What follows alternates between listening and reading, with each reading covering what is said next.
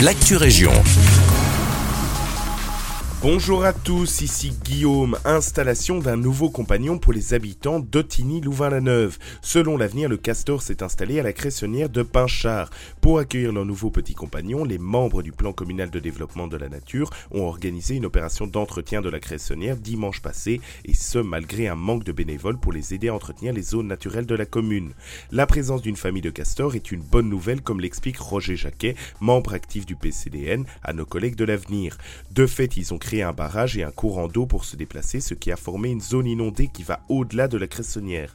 Cela est plutôt de bon augure pour l'alimentation de la nappe phréatique, mieux protégée lorsque le terrain est perméable. Pour assurer la tranquillité de leurs petits voisins, les membres du PCDN ont installé des panneaux zone de quiétude, une très bonne initiative. À Braine-l'Alleud, distribution de graines et de plants aux habitants dans le cadre de l'action Cultivons les trésors de la terre, réhabilitons les potagers du service environnement de la commune. Dans cette optique, une distribution de graines se fera lors des marchés hebdomadaires du mercredi, du vendredi et du dimanche à partir de ce mercredi 15 mars et ce jusqu'à épuisement des stocks, selon le principe d'une distribution de 3 sachets par personne.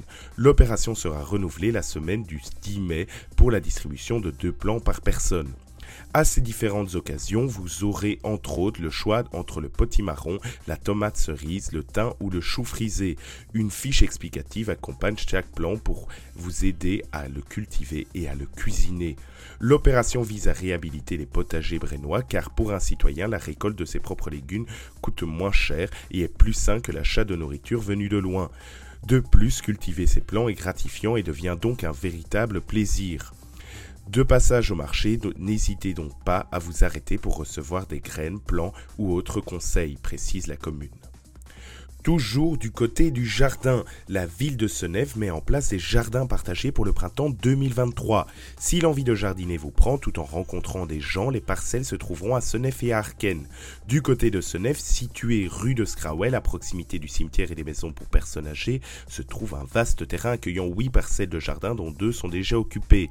Les 6 autres sont encore disponibles pour toute personne résidant sous l'entité senéfoise et qui souhaite y cultiver de manière raisonnée un potager. À Arken, situé au 37 rue de Chèvremont, quatre parcelles de terrain existent au sein du potager du CPAS et deux sont encore libres.